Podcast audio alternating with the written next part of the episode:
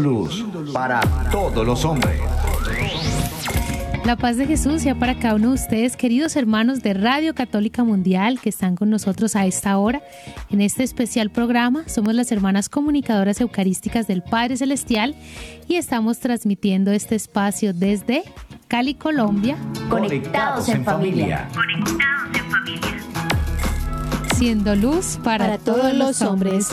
Hoy, queridos hermanos, les vamos a acompañar la hermana Margarita María y la hermana María Victoria. Esperamos que este programa sea de bendición para sus vidas, que de esta formación podamos dar mucho fruto de santidad en cada uno de los estados de vida. Les recordamos el poder escribirnos al correo info arroba comunicadoras.org o también pueden llamarnos, las líneas están abiertas, así que estaremos atentas a las intenciones de oración, inquietudes y testimonios, porque recordemos que somos familia y entre todos podemos unirnos en oración por cada una de las necesidades que tenemos en nuestras vidas. Así que, hermanos, ya con este saludo, los invitamos a que podamos, a colocar, podamos colocarnos en contacto con nuestro Señor, pedir el Espíritu Santo para acoger este mensaje con todo el amor, con toda la paz, la caridad en nuestras vidas. Es hora de comenzar. Estamos conectados. En el nombre del Padre y del Hijo y del Espíritu Santo. Amén. Padre Celestial, en este día, te suplicamos que nos mires con misericordia, que nos mires a través de las llagas de tu divino Hijo y que al recibir sobre nosotros tu mirada, sintamos que desde toda la eternidad nos has amado. Padre, ámanos en este día, desde el corazón de tu divino Hijo en este primer viernes, que podamos desgustar las infinidades de amor del corazón de Jesús, que es el corazón, Padre, que manifiesta tu amor Sonríenos, papá, en este día. Que tu alegría sea nuestra alegría. Ahuyenta de nosotros toda tristeza, perturbación, todo aquello que nos quita motivaciones para vivir. Y sánanos. Sánanos con las llagas de tu divino Hijo, con estas llagas que han pagado el precio de nuestro rescate.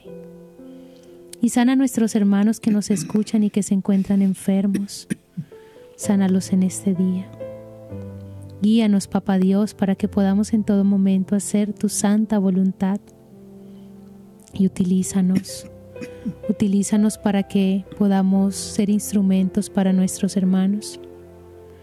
Papá, y si caemos en el pecado, corrígenos.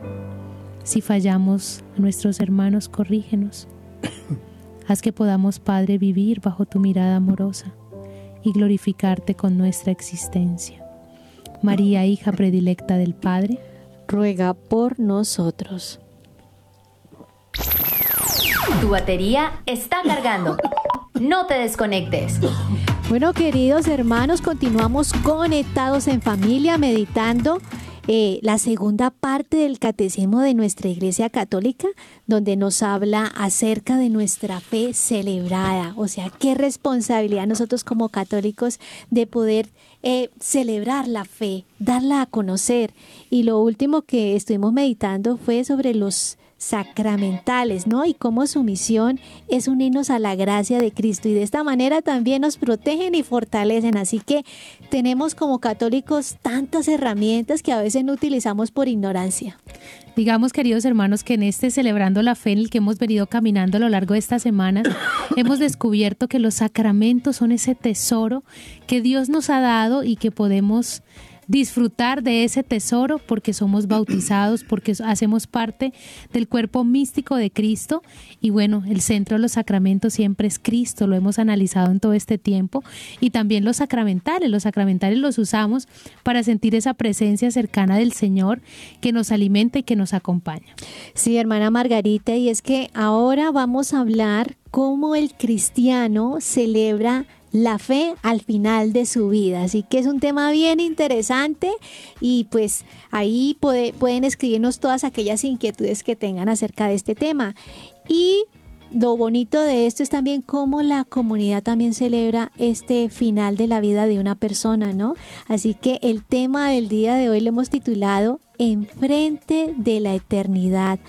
Vamos a tratar especialmente sobre esta celebración de las exequias, este momento por, por donde todos tenemos que pasar y que tenemos que prepararnos y muchos santos nos aconsejan a estar meditando acerca de la muerte, de ese momento final de encuentro con nuestro Señor.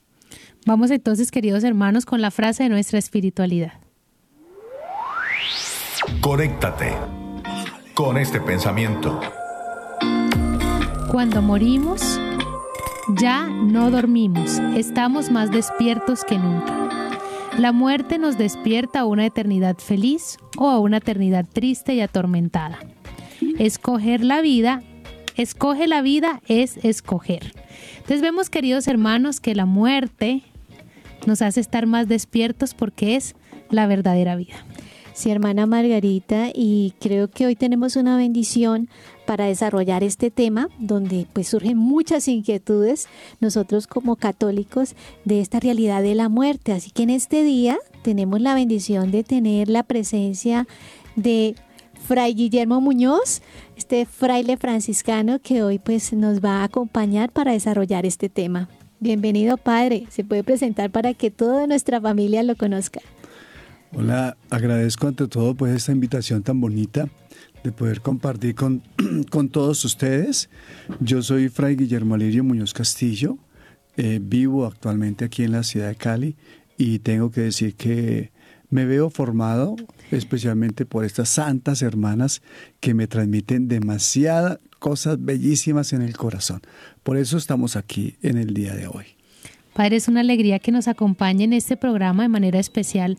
Pues hemos venido desarrollando todo el tema de los sacramentos y ya pues ayer que hablábamos los sacramentales, vemos que las exequias son un sacramental también, la celebración de las exequias y vemos también de que este es un misterio en que poco meditamos, el misterio de la eternidad. Todos queremos llegar al cielo, pero no queremos morir, eso es como contraproducente.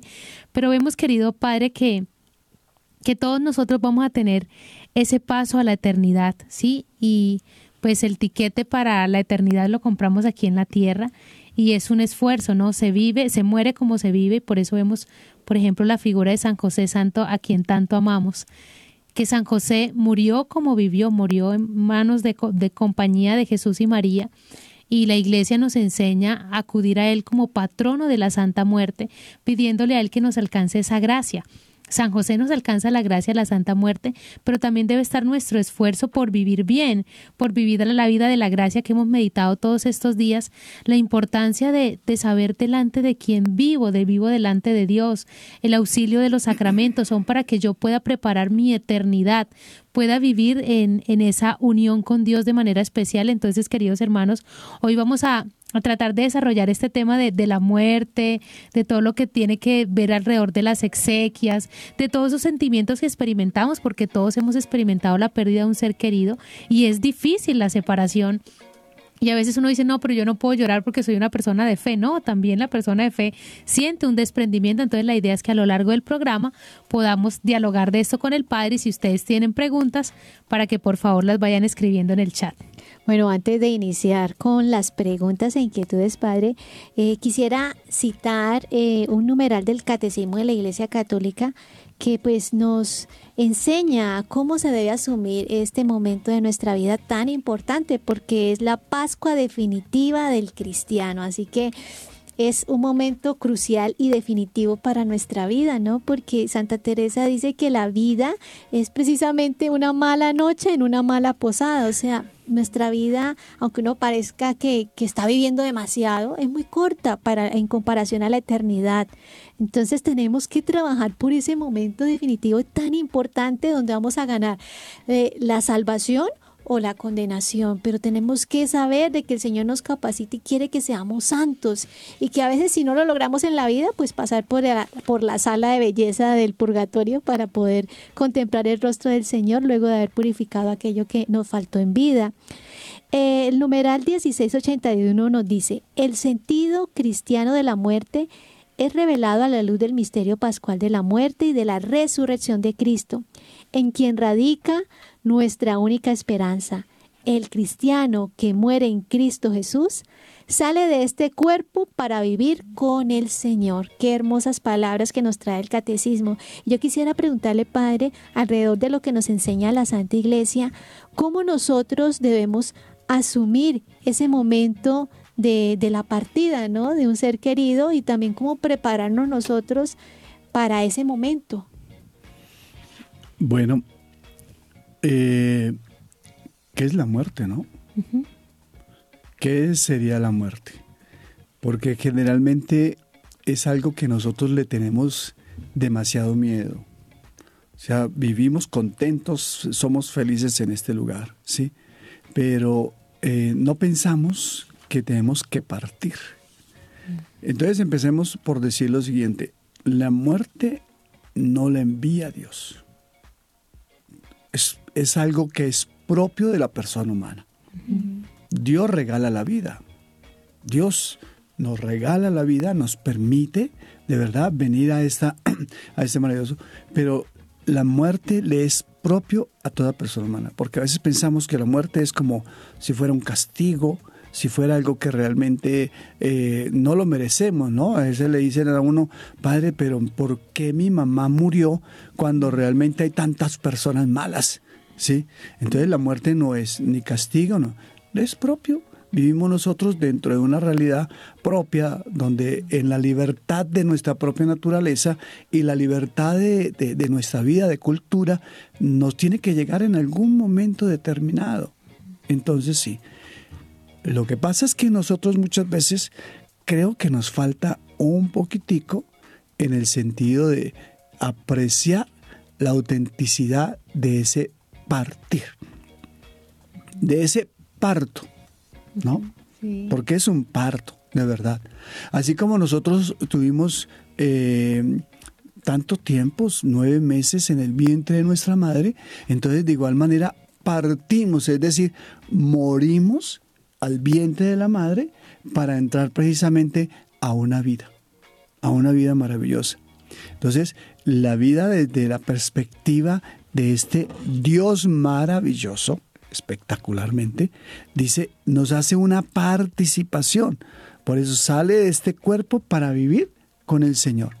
Entonces, Cristo el buen Dios, al vencer la muerte, nos participa de esa divinidad. Entonces, ¿Cuándo vamos a disfrutar de esa divinidad?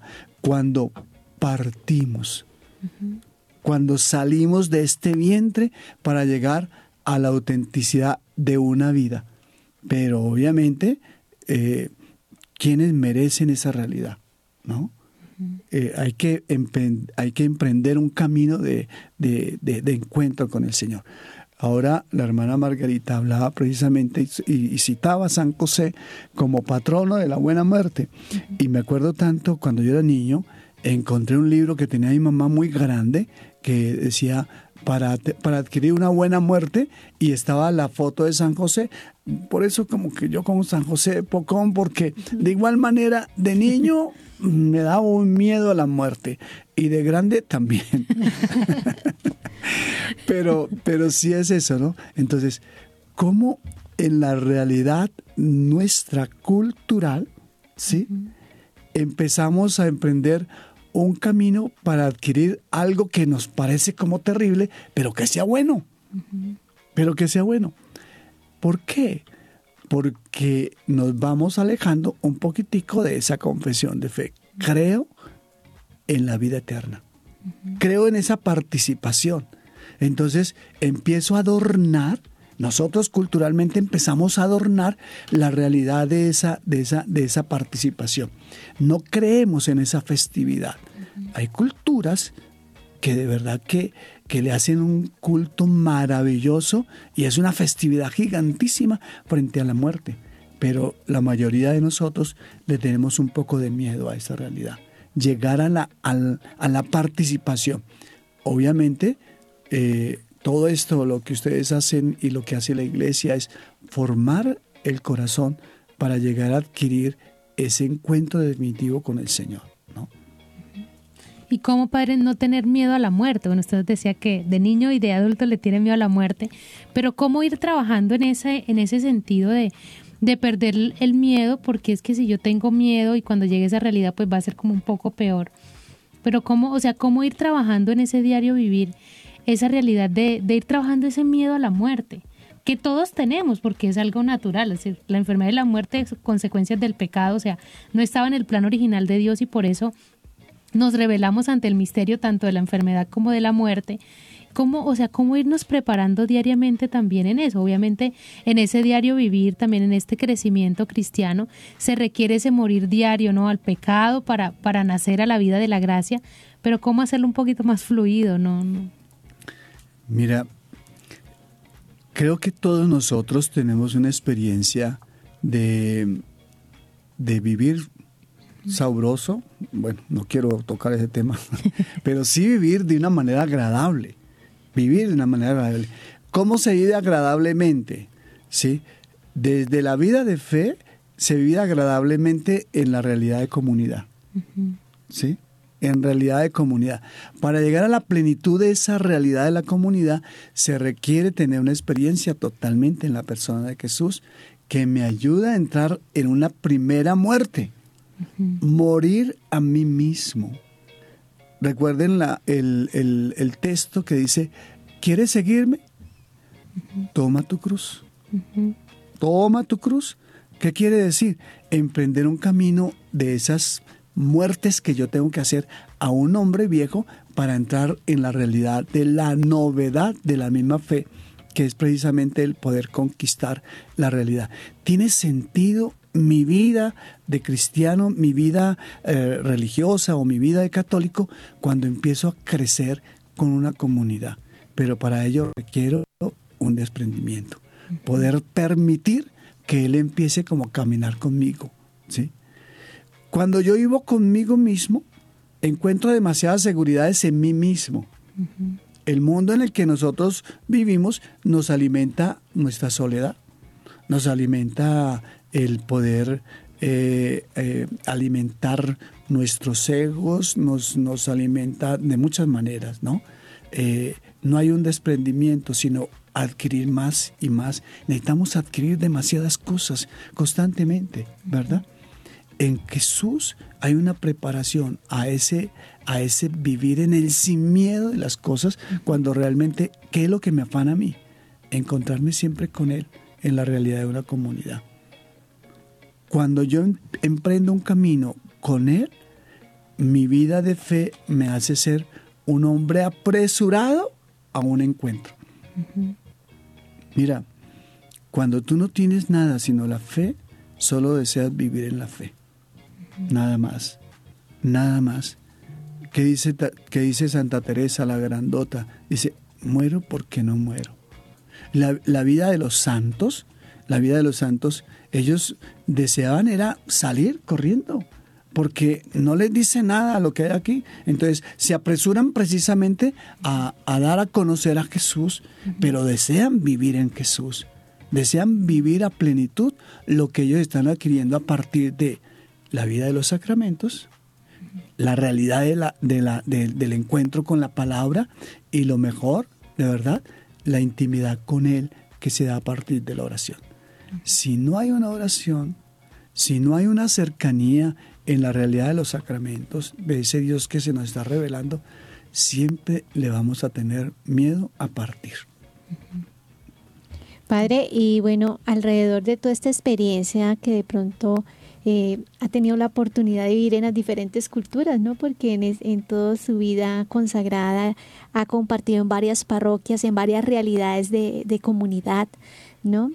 Eh, ¿Cuál ha sido de pronto esa experiencia que más lo ha marcado cuando pues se enfrenta, no sé, a la celebración antes de ser sacerdote, a contemplar a ver, digamos, un sepelio y también ya como sacerdote a poder celebrar las exequias. No sé si de pronto nos puede compartir de esa Claro. experiencia que lo ha impactado, ¿no? Mira, a mí me sucedió algo, eh, yo me ordené el 30 de noviembre del año 96. E inmediatamente me enfermé, cuando me desperté a la, a la realidad, yo estaba en Navidad, Navidad, o sea, todo ese tiempo de Navidad, yo me ordené con otros sacerdotes, vivía en la Porzúncula. Y a mí me encargaron de todas las exequias. Yo no comía buñuelos, sino más, y era como to- todo triste, ¿verdad? Mientras que mis hermanos eran gongosos y aleluyas, yo vivía era únicamente con más allá del sol y los otros santos tiruriruriru, ¿no? Entonces, pero yo sí veía que realmente el- el- el- lo que el Señor iba marcando en mi vida como sacerdote. Cal- calmar, colmar, bendecir, acompañar a una realidad que es tan indescriptible, de verdad, tan inesperada, porque aunque muchas veces tengamos un pariente, el papá, el tío, que ya está totalmente mal, que uno dice, Señor, acuérdate de él, y cuando se muere, mire, es algo tan que choca demasiado. Es, es- eso choca demasiado, demasiado. Es impresionante. Y eso lo impregna uno de manera especial como sacerdote, ¿no? Eh, el, el no poder dar herramientas como tan claras muchas veces para que una persona encuentre el discernimiento de lo que está sucediendo ahí, de la alegría de lo que está sucediendo ahí. Eso me parecía a mí como, como que me fue marcando hace muchos años. Una, me mandaron, yo era seminarista, me mandaron a, por allá al Cauca, una Semana Santa en la selva, y, y me, pare- me impresionó mucho porque murió una señora grande, una minera gigante. Estábamos nosotros en plena selva. Y me llamaba la atención porque ya cuando hicieron las mujeres la, la- la organizaron, los hombres hicieron un cajón, ¿sí? Eh, habían rosarios, eh, pero nadie lloraba. Nadie lloraba. Todo el mundo hacía, tomaban un, una- un alcohol o algo así, jugaban y recordaban siempre a la persona que estaba ahí, de una manera alegre festiva, siempre, siempre, siempre. Siempre había como una, una realidad ahí. Pero el, eh, llega un momento donde toda la comunidad lo llora. Nada más como decir, eh, yo tengo que llorarlo porque tengo una deuda con esta persona y ya. Listo. Pero lo que me impresionó fue que mientras que para nosotros en, en las exequias o en la funeraria hay demasiada tristeza, ahí en esta cultura hay demasiada alegría. Recuerdan lo bueno, lo gracioso, las bromas que hacía, los ejemplos que hacía. Era una, una situación como muy agradable. Y la otra, que yo pienso que fue un, un regalo muy bonito que me dio mi Señor, fue con la muerte de mi mamá. Que la muerte de mi mamá. Yo, cuando mi mamá estaba muy enfermita, ella murió de mieloma múltiple, un cáncer muy agresivo. Eh, ella sí se preparó toda la vida para morir, porque como murió, yo pienso que, que es algo que, que me impresionó demasiado. Porque yo le dije a ella, me llamaron y yo me acerqué a ella y le dije, ¿tiene miedo? Yo, le preguntaba cosas que no estaban en mí. Le decía, ¿tiene miedo? Me decía, no. ¿Tiene paz? Sí. ¿Quiere recemos? Sí. Y ella se, se persignó y yo agarré la coronilla de la Divina Misericordia y empecé a rezarle la coronilla de la Divina Misericordia. ¿Sí? Cuando ella se fue durmiendo, yo terminé la coronilla de la Divina Misericordia y ella ya se durmió. Wow. Ella fue algo así. Cuando ya nos dimos cuenta, entonces yo lo único que hice fue colocarme el, el- el- mi estola y le dije, cucha, porque yo le decía, cucha, cucha, como cura te despido. Y no se te olvide, razones a la Virgen María. Yo estaba como, como, como en un shock terrible, pero de todos modos sí había algo que, en el- que de- dentro había demasiada tranquilidad porque creo que no solo ella se había preparado para morir, sino que ella nos preparó a nosotros para verla morir. ¿Sí? Wow. Entonces, pa- para mí ha sido como, como algo muy, muy, muy fuerte, muy fuerte que, que me ha venido formando y moldeando y creo que todos nosotros debemos de estar en esa disponibilidad, ¿no? Aprovechando, padre, que usted habló de que su mamá les enseñó, los preparó para morir, ¿qué le diría a ustedes de pronto a las personas que nos están escuchando y que tienen un familiar en agonía o en una larga enfermedad? ¿Cómo también pueden irse preparando para esa entrega, no? Porque pues eh, la muerte cuando es de imprevisto pues tiene un impacto mayor porque uno no, no se imagina qué va a pasar. ¿cierto? Más si la persona está llena de salud, de vitalidad y todo esto, pero ya cuando tenemos un familiar enfermo, de cierta manera, tener una persona enferma, postrada, como que nos va marcando un camino de que se le acerca la eternidad, pero como un familiar puede también prepararse para enfrentar ese momento y cómo también asistir caritativamente a la persona, porque a veces es como, ya está enfermo, ya se va a morir, entonces no, no le invierto tiempo, no le invierto plata, no le doy comida, pero cómo, cómo tener también esa asistencia caritativa en esos momentos tan cruciales para las personas. Mira, yo pienso que tendría que invitar primero que todo a que tomemos conciencia que todos tienen derecho de partir. Me duele terriblemente si nos tiene que doler, porque el amor duele. Y hay que, si hay que llorar, hay que llorar, listo, sí. Pero de igual manera, uno sí debe de tener conciencia que las personas no son de mi propiedad. Puede ser mi papá, mi mamá, mi hermano. la muerte es, un, es una situación que causa demasiada impresión, ¿verdad? Pero de igual manera, si somos creyentes, pienso que cada personita tiene derecho de partir, de descansar. Y no podríamos nosotros adueñarnos de verdad, porque muchas veces ellos sufren demasiado. Eh, pienso que lo mejor, lo más bonito es que uno frente al hecho de una persona que está muy enferma, si es el papá, la mamá, lo más bonito es que uno pudiera acercarse a tener un corazón agradecido y, permitir que nuestros seres queridos también partan de verdad, partan.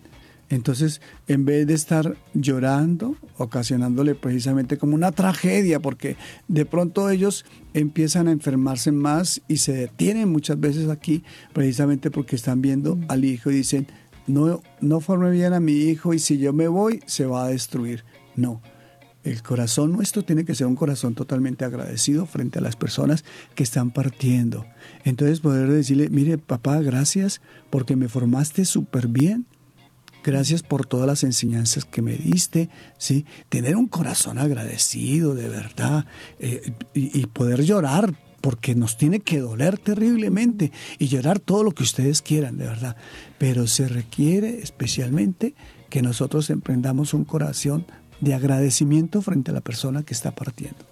Listo, yo creo que ya con estas primeras pinceladas del tema, ya vamos terminando nuestra primera parte, vámonos a nuestro Viviendo el Hoy, para que de esta manera en la segunda parte del programa hablemos un poquito de, de la cremación y de todas estas situaciones que a las cuales nos tenemos que enfrentar y qué bueno conocerlo desde la mirada de la fe, porque hay muchas tendencias culturales ahorita que pues, están llevando a lo que hablábamos ayer, de utilizar muchas cosas que son sacramentales, que son para el bien de nuestras almas, como agüeros, pues para ahuyentar cosas que para eso tenemos los sacramentales. Entonces, les pedimos que nos acompañen. Vamos a nuestro Viviendo el Hoy. Conéctate con nuestra iglesia. Con la realidad del mundo. Con nuestros hermanos, Nuestros necesitados. hermanos necesitados. Conéctate con verdadera caridad fraterna. Caridad fraterna. Estamos en Viviendo el hoy. Conectados.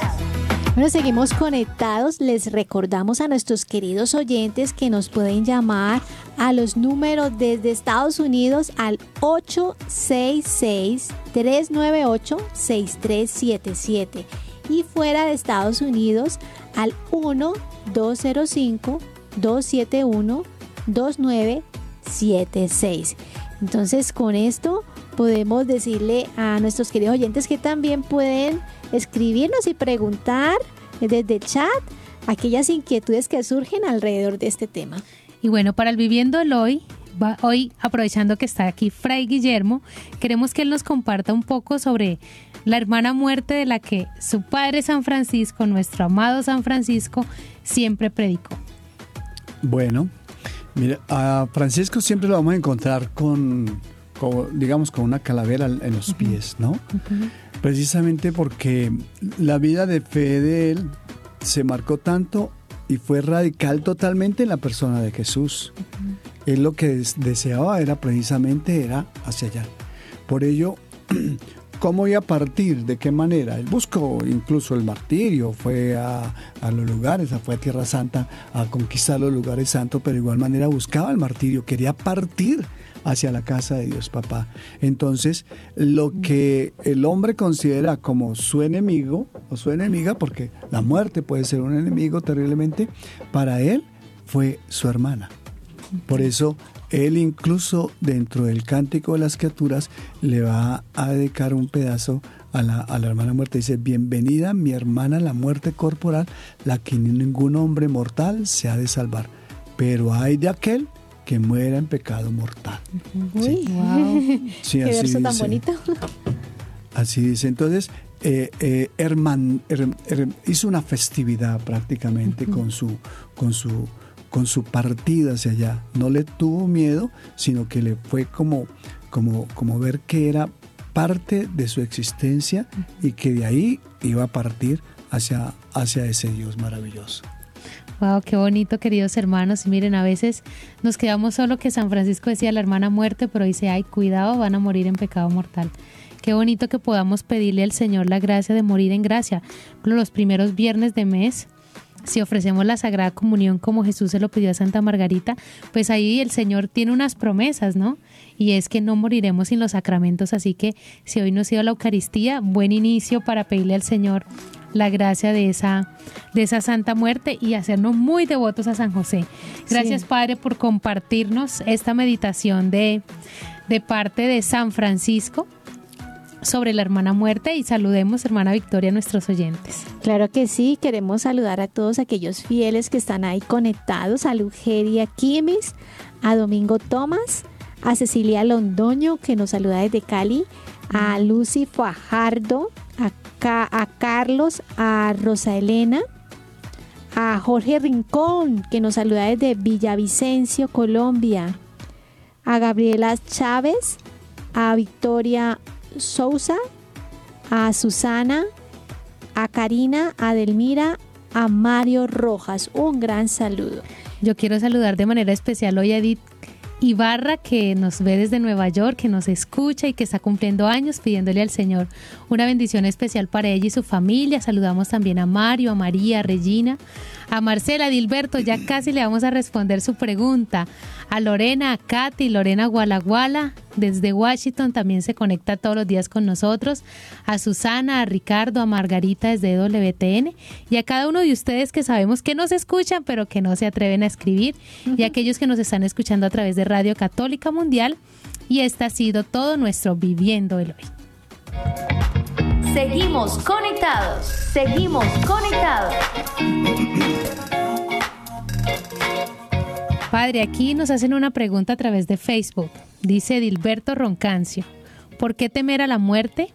A menos que estemos hablando de la segunda muerte, como decía San Francisco de Asís, ahí sí que da miedo y usted nos dijo que quería hablarnos del miedo, aprovechando este aporte de Dilberto. Bueno, mire, ¿quiénes no le tienen miedo a la muerte? Los santos. Las personas que ya están por encima del bien y del mal lo desean.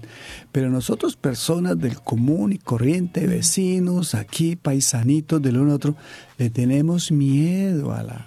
Todo le tenemos de, de- verdad. Eso sí. Le tenemos miedo, ¿por qué? Porque nos gusta vivir, existir. Qué bueno encontrarme con ustedes, qué bueno. Pues eso, por eso es que le tenemos muchas veces miedo a esto. Pero la realidad de la muerte que ocasiona un miedo terrible, ¿sí? Nos hace alejarnos de la, de, de- de- de la realidad propia de esa partida como tal. Entonces nosotros la decoramos, nosotros decoramos la, la- la muerte. Incluso empezamos a, con nuestros saludos, cuando llegamos a saludar a un, a, un, a, a un familiar del fiel difunto, por el miedo empezamos a construir discursos ya, hasta muletillas tenemos. Bueno, no, lo felicitamos, ya tienes una personita en el cielo. ¿sí? Dios se lo llevó porque lo necesitaba como si fuera un Dios con vacíos afectivos, ¿verdad? Entonces, precisamente por ello, ¿no? Eh, nosotros vamos ocasionando, un, pero si hay que tenerle un miedo, precisamente es a perder esa gracia, a perder una gracia totalmente, ¿sí? Esa gracia que es precisamente como que la que dice el mismo catecismo, participar de esa divinidad. Pero ¿quién, quién le tiene miedo a esa, a esa muerte? El que es hombre creyente. El que cree en la persona de Jesús. Yo deseo estar siempre con Él. Permanezco y deseo. No voy a vivir con el miedo a la muerte, pero sí voy a vivir con el ánimo de vivir y permanecer siempre con Él. Porque ese miedo es como el temor un temor reverencial, un temor de, estar siempre con Él, ¿me entendés? Pero aquel que realmente me hace olvidar. El mundo, nosotros vivimos en un mundo donde le perdieron miedo a la muerte, totalmente, y a esa segunda muerte. Uno, uno, uno dice, ¿cuántos hermanitos nuestros se han ido? Y uno no puede decirle a la gente, eh, mira, no te preocupes que ya está, ya está en el cielo. Esas cosas hay que dejárselas a mi Dios. Pero si nosotros hemos, hemos visto el comportamiento de una persona que fue terrible, que fue siempre eh, deshonesto, desleal, que hizo, se hizo demasiado daño, destruyó la familia, destruyó. Uno no puede decirle a una persona, se lo llevó porque lo necesitaba. Pues hay que dejarle ese juicio a Dios. Pero el hombre siempre debe buscar, ante todo, ¿sabes qué? La gracia de permanecer. Y si estamos en caminos tortuosos, es, es, una alarma de verdad poder despertar urgentemente para estar siempre unidos a Él. Y en eso, Padre, que usted acaba de decir que es muy importante también pedirle al Señor la gracia de saber dar condolencias, ¿no? Porque aseguramos y, y a veces si decimos, no, la persona está en el cielo, dejamos de orar por ella. ¿Y cómo asumir esto, Padre, que cuando se muere un niño, dicen, no, es que usted tiene un angelito en el cielo? O sea, ¿cómo asumir eso? Porque, pues es una forma de querer consolar, entre comillas, pero, pero que tampoco esto hace mucho bien a la familia ni a la persona que está atravesando el duelo. Sí. ¿Cómo sería la, perdón, cómo sería también la forma correcta de uno dar una condolencia en ese momento de dolor? Mira, estaba yo en Neiva y me tocó acompañar a una gran amiga mía, Anja Cristina. Eh, su esposo murió en Estados Unidos, lo atropelló un carro y ya. Eh, hace 20 días, el, el martes, estuve en las exequias de presencia y todo esto. Ella se acercó, ella lloraba y lloraba y lloraba y lloraba. Yo lo que hice fue abrazar y obviamente sentir el dolor. Guardar silencio. Pienso que es guardar silencio. Porque no podemos como que utilizar ciertas frases de cajón, porque cuando tú no sabes decir algo, inventas algo. ¿Sí? Uno no puede decir se transformó en ángel un niño uno no puede decirle, no es que el niño, o decirle a la otra, no, eh, no se preocupe que mi Dios no le tiene en cuenta su pecado y ya lo tiene gozando de su reino. ¿Por qué? Porque uno quisiera como bajarle el dolor a la otra persona. Y no es tan bueno. Eso es como, vamos a darle una pastilla para que no sienta dolor. Eso es gravísimo. No, hay que saber acompañar a las personas sin, sin buscar frases de cajón, ¿no? Porque uno dice, lo siento mucho. Mm, tampoco, ¿no? Sí. Yo creo que lo más bonito es poder decir, eh, hacer sentir a la gente que los estamos acompañando, ¿no? Que los estamos acompañando.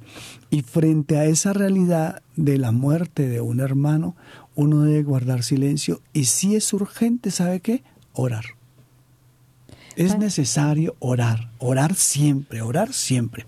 Yo oro por mi madre, por mi padre, por personas grandes. Mira, ustedes tienen un santazo aquí gigante que me llama mucho la atención. Ustedes oran por el alma del padre Antonio Luther. Y fue un hombre extremadamente bueno. ¿Para qué oran por él? No lo necesita. Lo necesita, todo lo necesitamos. Las almas son como esas planticas que requieren del agua. Es decir, estamos conectados porque no dejamos de ser familia, ¿no? No dejamos de ser familia. Recuerden el poema de, de San Agustín, ¿no? El hecho de que no me veáis no significa que he dejado de existir. Al contrario, estoy al final del camino donde os espero, porque seguimos siendo familia. Seguimos siendo familia, seguimos perteneciendo y, se- y siguen existiendo, las personas siguen existiendo, pero siguen existiendo ya en una realidad totalmente, porque no podemos decir muerto significa ya desaparecido. Por eso nuestros hermanos que mueren deben de estar en lugares santos, sagrados, sagrados, porque es que no murió la mascota de mi casa. La mascota de la casa donde do- uno no la lleva al cementerio, pero sí la entierra en un árbol o la tira al mar. No, la que murió fue el alma de, de- mi madre, mi padre, y uno debe cuidar con qué cariño y con qué respeto profundamente por la fe de ellos. Porque yo puedo tener una fe así, ah, no, chévere, no importa. Entonces vamos a hacerlos a los animales. No, eso es una falta de, de- yo creo que, de amor y de cariño. ¿Qué deja de preguntar? Padre, es que, eh, digamos, nosotros tenemos la oportunidad a veces de encontrarnos con personas, ¿no? Que, que se, no tienen como esa conciencia de la importancia de la celebración de las exequias para sus seres queridos y también el trato digno que se le da a un muerto. Entonces se quiere, precisamente el padre estaba comentando algo de eso. Eh, bueno, ya se volvió de moda y también es un negocio la cremación, sí, que por espacios, que por salud y todo esto. Pero no solamente eso, sino que se están paganizando estos lugares también santos. O sea, ya los cementerios ya no quieren las imágenes religiosas, sino solamente como panteones y ya, pero que no haya una cruz ni nada de eso. Y adicional también vienen prácticas que pues ya se salen como de, de la, se salen de la fe cristiana, que es utilizar la ceniza de los muertos para, bueno, colocarlos para, para que, para sembrar un arbolito o para hacer objetos, ya sean estatuas o objetos hasta Joyas. joyas. Entonces, ¿qué le diríamos a los a nuestros oyentes acerca de esto? De pronto alguien que tenga dudas o que sabe que familiares piensan así o que dicen, "Ay, es que yo deseo que me tiren al mar." O sea, que cuando me muera me cremen y me tiren al mar. Entonces, ¿qué decirle a, estas personas que de pronto piensan así? Bueno, mira, yo siento que la voluntad de, la última voluntad de una persona eh, tiene sentido, pero tiene más sentido en la realidad de, la fe, ¿no? Eh, para mí, las personas, las personas, los difuntos, son, son seres de mucho respeto, de un respeto profundo, de verdad. Y sobre todo si es mi papá, si es mi mamá, si es una persona muy importante, tiene que ser con un respeto profundo. Yo no puedo comparar o equiparar eh, eh, el alma o el cuerpo de mi madre con un material para hacer eh, un arbolito para hacer una imagen. No. Lo- los, los cementerios, los cementerios son lugares sagrados donde deben de estar las personas, el católico o el hombre creyente o el difunto debe estar en un lugar sagrado. Un árbol no es un árbol sagrado, no es un lugar sagrado, no es un lugar digno para una persona que me enseñó, que me, que me amó terriblemente, que me transmitió mi fe totalmente. Y por ello pienso que uno, por respeto y por amor, debe de uno respetar profundamente la fe de la otra personita, la fe de mi papá, de mi mamá. No la puedo comparar con, con mi crisis de fe. No la puedo comparar con mi crisis de fe. Yo no tengo fe. Está bien, no la tienes. Pero por respeto y un amor profundo por la otra personita, uno debe mirar la fe de la otra personita. Porque hay cosas que con el tiempo no lo van a reclamar, seguro. Yo soy muy devoto de los fieles difuntos. Porque la verdad, yo creo que mi papá, mi mamá, mi familia me enseñaron a, tener ese, es- esa, eh, esa experiencia de la iglesia, ¿no? De la iglesia que está en, ya en la gracia al frente. Siguen en la existencia y siguen y nos siguen colaborando de verdad siguen colaborando culturalmente se dicen muchas cosas de los fieles difuntos buenas de verdad que buenas No hay La- difunto malo. no, ¿ah? Que no hay muerto no, malo. No hay muerto malo, sí, exacto. Pero las fieles difuntos que te protegen, que te ayudan, que si tú le encomiendas, que no sé qué. Yo le decía a mi mamá cuando entré al seminario, yo tenía un problema que no podía levantarme temprano. Y entonces le dije, mamá, ¿yo qué hago? No tengo ni despertado. Dijo, ah, récele las almas benditas. Pero récele siempre. Y ellas te van a despertar. Yo no sé si me programé, pero ellas siempre me han despertado. De verdad. Entonces sí. Entonces los fieles difuntos tienen que tener un lugar especial de respeto profundo. Porque es que yo no puedo de verdad. Eh, Yo creo más en esa realidad de, de que a las personas hay que dejarlas descansar en un lugar santo. Hay que dejarlas descansar. Y, una, y el árbol de manzana donde viene el perrito, la otra, no sé qué, no es el lugar más apropiado. No es el lugar más apropiado. Ni el mar, ni el aire, ni nada de eso. No, ni que hubiera sido piloto, pues, como para decirle. Sí. Una vez mi mamá me dijo, a mí que me echen al mar. Y le digo, ¿y mamá, y qué tienen culpa los pecados, los, pe- los peces? No, de pronto se enferman. Un pez se puede enfermar. Entonces, no hay que ubicarlo siempre. En mi pueblo dice que cada tiesto, cada arepa con su tiesto. Y hay que respetar profundamente esa realidad.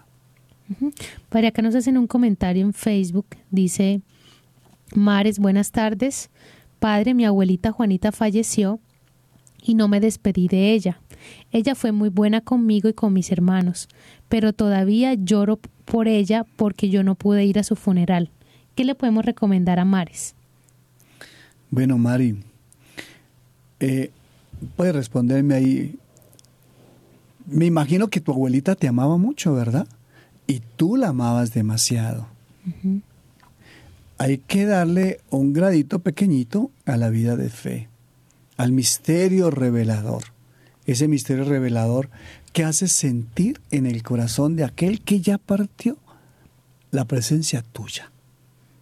El hecho, el simple hecho, el simple hecho de no, haber- de no haber alcanzado a llegar, no significa que no te hayas podido despedir o que ella no haya escuchado. el- Te aseguro, y te lo digo desde la fe, que ella te pudo haber escuchado desde el corazón. Porque si tú lloras significa que hay demasiado amor por esa abuelita. Y te felicito por ese amor tan grande que tienes por tu abuelita. ¿sí? Pero no llores porque no te hayas podido despedir. Llora porque de pronto no le has hecho caso a ella que te enseñó a ser una persona valiente, ¿sí? Seguir adelante, eso. Nuestros seres queridos nos enseñaron a ser fe valiente, estar al frente del cañón, no ser tan débiles de verdad, no ser tan débiles. Hay que honrar a las personas que nos amaron tanto y que nos enseñaron a ser gigantes, ¿no? Yo una vez le decía a unas personas que lloraban y dicen, entonces, ¿qué? Su papá no le enseñó sino únicamente sino a ser débil nada más. ¿Se va a morir? No. Su papá le enseñó y le transmitió cosas excelentes. Y tu abuelita creo que te tuvo que haber transmitido cosas excelentes. Entonces, no llores porque no te pudiste, porque esa sería ser una cuestión como un poco más egoísta. Y no te enseñaron así. Entonces, ánimo, no te preocupes, que ella recibió tu despedida.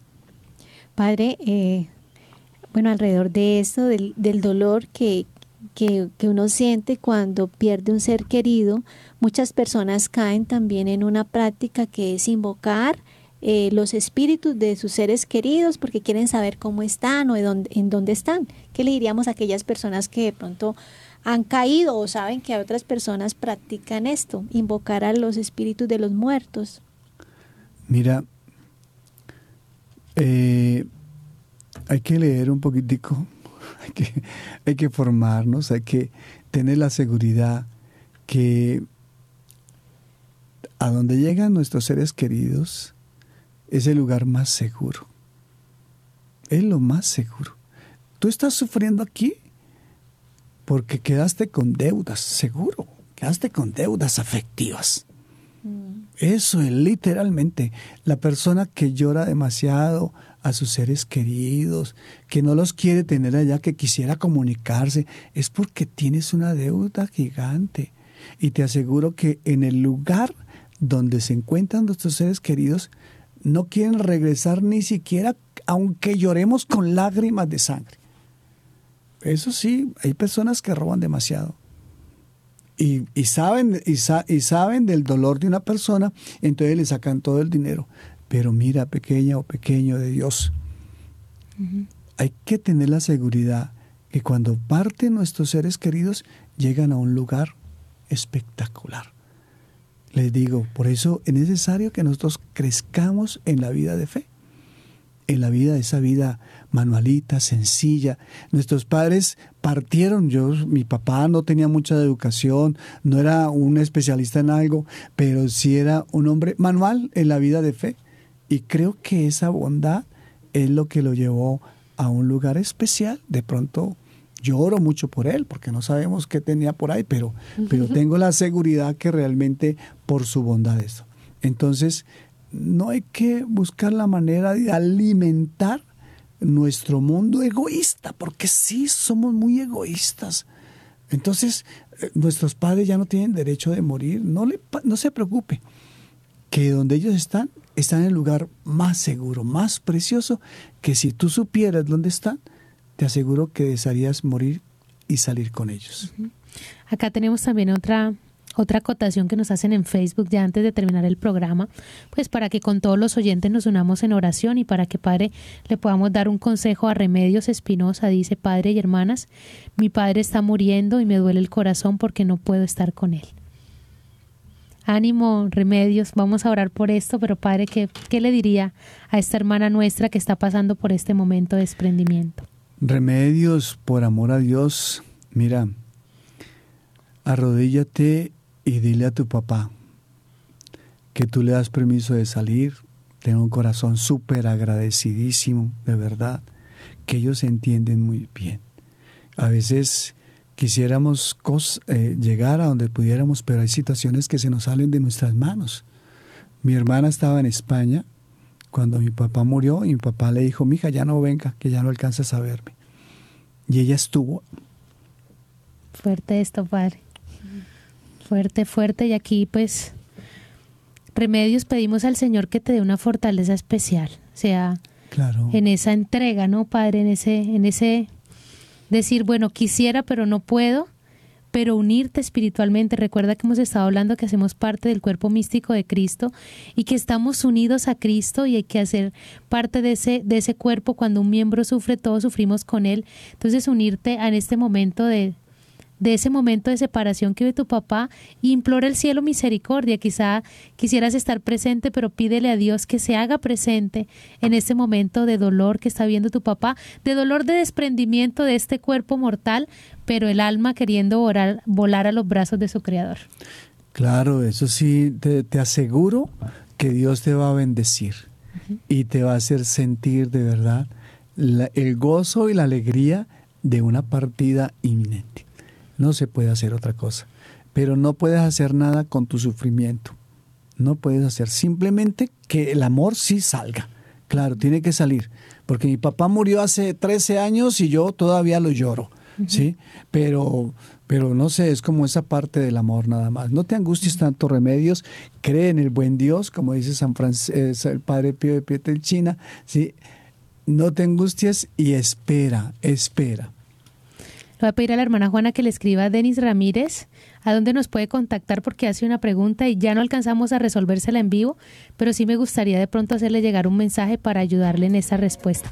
Padre, el tiempo se nos agota muy rápido, pero antes de, ir, de irnos queremos pedirles que nos ayude, nos ayude con una oración y nos regale también la bendición. Bueno, a ese Dios maravilloso que nos creó sin nosotros y que nos salvará con nosotros, con ese sí en la persona de Jesús. Y le damos gracias por esa fe maravillosa que nos ha regalado, por esa participación hermosa de saber que llegaremos un día a su, a su divina presencia. Señor Jesús, te pedimos por cada, de cada uno de nuestros oyentes, de las personas que nos siguen, por la humanidad entera, para que podamos volver a ti, volver a esa realidad de comunidad y especialmente a el camino de encontrarnos siempre contigo, porque la vida eterna es un hecho. Que el Señor los bendiga y los guarde. Muestre su rostro y tenga misericordia de ti. Amén. Vuelva el Señor su rostro y bendiga a sus hijos en nombre del Padre, del Hijo, del Espíritu Santo. Amén. Chao, chao, chao. Hemos estado. Conectados con Dios. Tu batería ha sido recargada. Hasta el próximo programa. Conectados.